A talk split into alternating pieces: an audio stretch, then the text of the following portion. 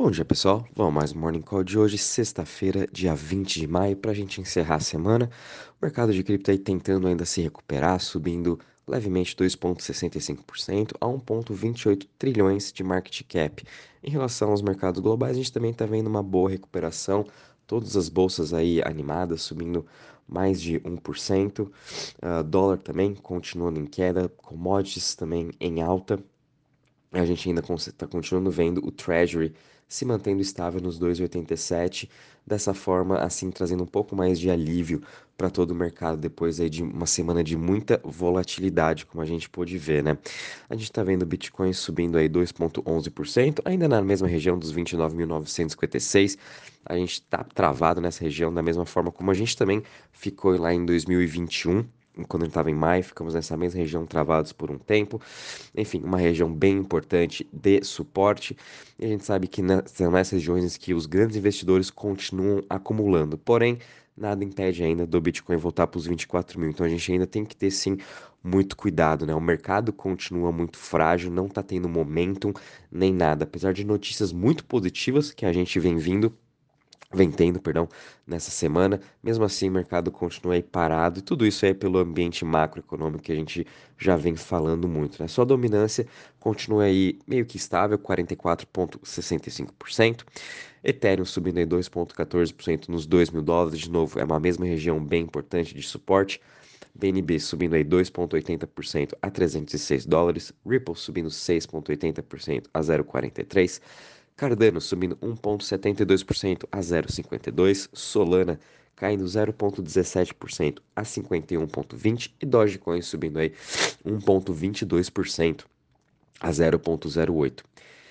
Em relação às maiores altas das últimas 24 horas, a gente está tendo aí KNC subindo 21% a 2,58%, seguido de Atom, Cosmos, né, subindo aí 9,76% a 11,26% e Zilica subindo 9,36% a 0,05%.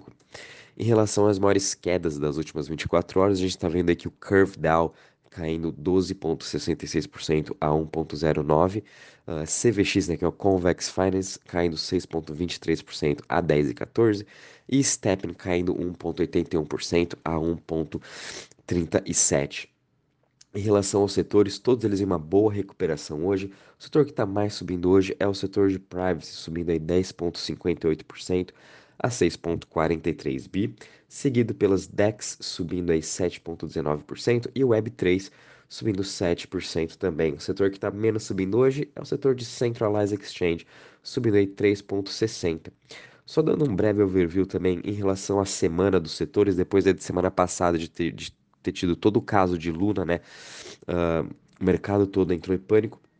Essa semana, mesmo assim, com toda essa volatilidade, né? De um dia subindo, outro dia caindo, todos os setores aí terminaram no positivo essa semana. O setor que também mais subiu nos últimos sete dias foi o setor de privacy, que subiu a 16%, um grande destaque. Privacy continua sendo uma das grandes narrativas do mercado ainda para esse ano, principalmente agora, né, com uh, todos os governos querendo impor novas leis, todo mundo mesmo focado com cripto, né? Depois do que aconteceu o, isso com Luna, mas a gente pode ver uma boa recuperação desse setor de privacy. Uh, as principais criptos de privacy subiram aí mais de 10% também na semana, olhando aqui o Zcash subindo 17%, Monero também subindo 20%. As principais deles que eu gosto mais seria Secret, uh, Secret Network, que é também do ecossistema do Cosmos uma boa de se ficar de olho em relação a essa parte de privacidade, tá? Bom, mas enfim, todos os setores também tiveram uma boa recuperação essa semana. Em relação ao Crypto Fear Index, a gente teve aí, uh, mantivemos em 13 pontos, sem muitas alterações, e também o sentimento do mercado continua igual, né? Em relação à parte de TVL, a gente começou a ver agora, é, principalmente hoje, o, os investidores voltando aí uh, a entrarem para os mercados de DeFi. A gente teve uma alta de quase 2% hoje, com 142 bi. em relação às chains, a gente tá, continua vendo o Ethereum aí sendo a chain que vem mais atraindo investidores. Obviamente que depois de tudo isso que aconteceu com o Luna, os investidores ainda estão um pouco céticos, né? A fim de colocar seus investimentos em DeFi, na Solana, Avalanche, Phantom, enfim, nessas criptos mais arriscadas. Então eles estão procurando a segurança que o Ethereum traz, porque o Ethereum já tá, já mostrou essa segurança há mais de 5 anos. Então a, a sua dominância do mercado de DeFi uh, subiu mais aí 2%, agora a gente está em 66,58%, seguido aí de BSC, né, a rede da Binance, também Avax, Solana, Tron e Matic. São aí os top 6 uh, chains com maior TVL, sendo que BSC ainda possui 10 bi em relação a isso. Porém, hoje a gente viu uma entrada positiva aí em todos, uh, em todas as chains, principalmente aqui na Osmosis.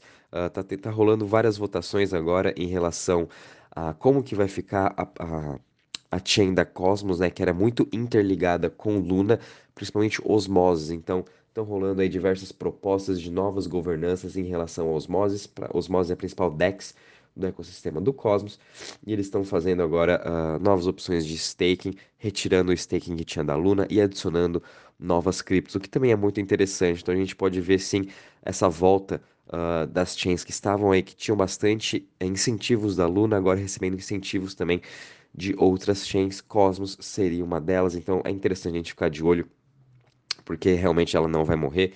E ela tá sim tentando se reviver depois do acontecimento de Luna. Tanto é querendo atrair desenvolvedores da Luna para estarem uh, entrando para o ecossistema do Cosmos. Então, como de novo a gente vem falando, né? Vem falando toda semana, tá longe de acabar todo esse negócio aí que tá tendo de Luna e da sua reestruturação. Em relação à sua votação de ontem, uh, provavelmente já vai passar, ainda tá meio parada aqui a votação. É, obviamente que não vai. Uh, ninguém vai gostar da, da votação final, né? Então, mas eles precisam mesmo é, terminar logo essa votação e seguir em frente com esse novo Terra 2.0, nem que seja o melhor ou pior. A gente vai descobrir isso sempre no longo prazo, né? O Ethereum, quando ele fez esse fork lá em 2016, a gente pode ver o Ethereum hoje foi muito bem sucedido. Então, nada impede também de Luna tendo bons desenvolvedores, tendo uma boa reestruturação, voltando a ter aquela confiança que ela tinha um ano atrás no mercado. Tem tudo aí para ela ser uma das principais chains ainda. Eu ainda acredito sim, porque analisando, estudando todos os projetos, estudando também todos os desenvolvedores que fazem parte da Terra Luna, eles querem sim voltar a construir, né?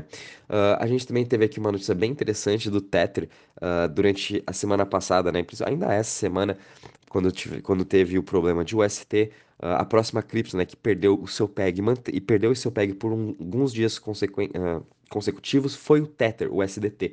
E muito disso é por conta que os investidores ainda são meio céticos a, a, em relação à alocação em que Tether tem para manter o seu PEG de 1 para 1 com o dólar. Como o Tether é uma stablecoin centralizada, né? Então ela tem que comprar ativos reais como Treasury, como CDI, Tesouro Direto, uh, commercial papers, né, CDB, para conseguir manter seu pega, como se fosse um fundo de investimento DI. Uh, ah, e ontem eles cortaram 20% da sua exposição de commercial papers. Muito disso, desses commercial papers, é, aparentemente, né, ainda não, não se sabe muito ao certo, é uma caixa preta dentro do Tether. Esses commercial papers estavam atrelados aí a dívidas de empresas chinesas, como da Evergrande, e entre outras uh, empresas que praticamente faliram ano passado, então isso também trouxe muito uh, muito medo para os investidores e, e, finalmente eles diminuíram essa exposição e estão aumentando exposição em Treasury americano, né, na, na Treasury de 1 um a 2 meses, que seria o curtíssimo prazo, que seria aqui a nossa, o, o, Selic, né, o nosso, CD, o nossa, nosso tesouro Selic. Então eles aumentaram sua exposição nisso, diminuindo commercial papers. Porém, eles mantiveram ainda uma exposição de 5 bilhões mais ou menos, que daria quase 5% do seu, do seu total de market cap numa categoria que é Other Investments e que esses outros investimentos, investimentos alternativos, seriam uma alocação em cripto, que também ninguém sabe quais criptos estão dentro desses 5%, se é Bitcoin, se é Ethereum, se é Solana, se tinha Luna, se tinha o que, enfim. Uh, então, por isso que Tether ainda continua sendo um pouco assim, os investidores ficam um pouco um pé atrás, é porque realmente ninguém sabe o que tem dentro dele. Mas, enfim, é, teve uma retirada de 7 bilhões de, de dólares durante a semana passada e essa semana, ele cons conseguiu voltar ao seu PEG, teve aí um pequeno stress test bem interessante e ele conseguiu passar desse stress test. Porém, a gente pôde ver os investidores sim entrando para as stablecoins como o USDC, que ficou até acima do seu PEG, porque de, tanta, tantas pessoas saindo de UST, saindo de USDT, saindo de outras algo stablecoins ou collateralized stablecoins e indo para o USDC, que é sim hoje a mais segura.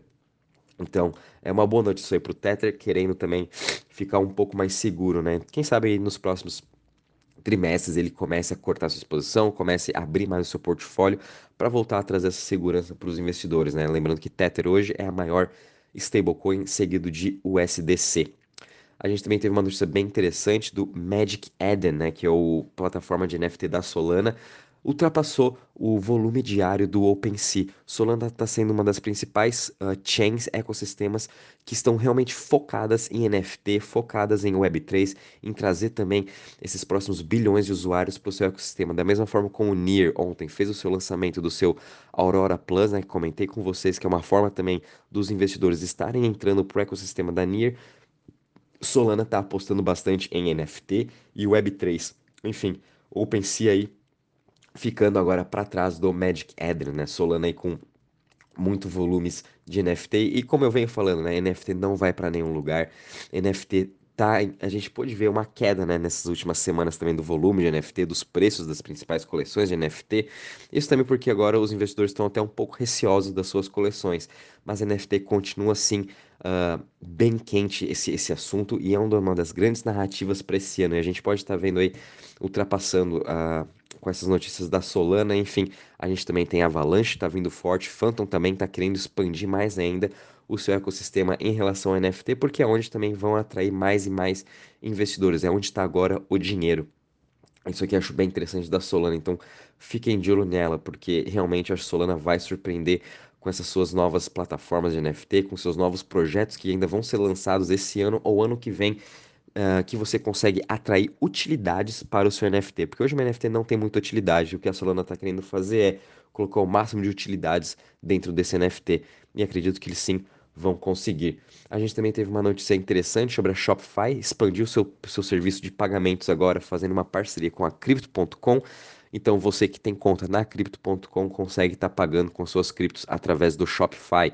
Assim também uh, o Jack Marlos em abril uh, integrou o Shopify com o Lightning Network, né? Você poder fazer pagamentos com Bitcoin ou qualquer outra uh, moeda internacional através do Lightning Network. Shopify aí expandindo cada vez mais seus serviços de pagamento. E de novo, esse ano essa parte de pagamentos de cripto vai explodir também, como já venho falando e vai dominar o mercado. A gente cada vez mais vai ver os comerciantes utilizando o Lightning Network, utilizando até o, a parte de pagamentos do Crypto.com, utilizando o Solana Pay, utilizando o NearPay, enfim, tem diversas utilidades agora para todos os comerciantes estarem utilizando. E aos poucos a gente vai estar tá vendo essa integração de pagamentos com o mundo real.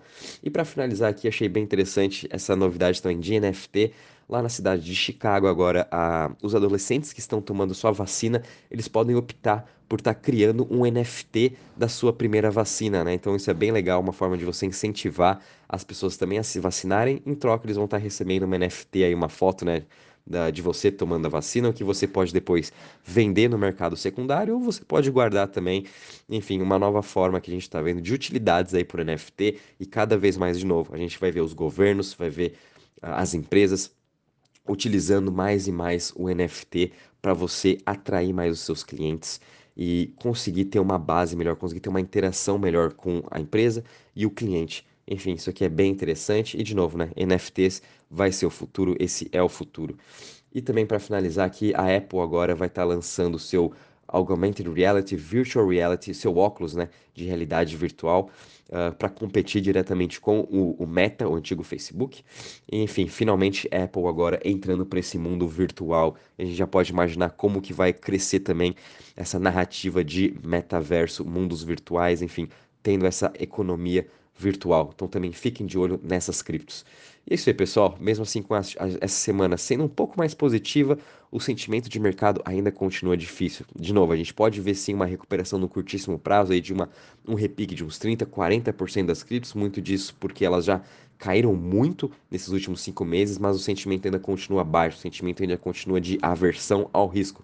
Então, muito cuidado, muita paciência. Qualquer novidade, vou avisando vocês. Um bom dia, bons três a todos e bom final de semana.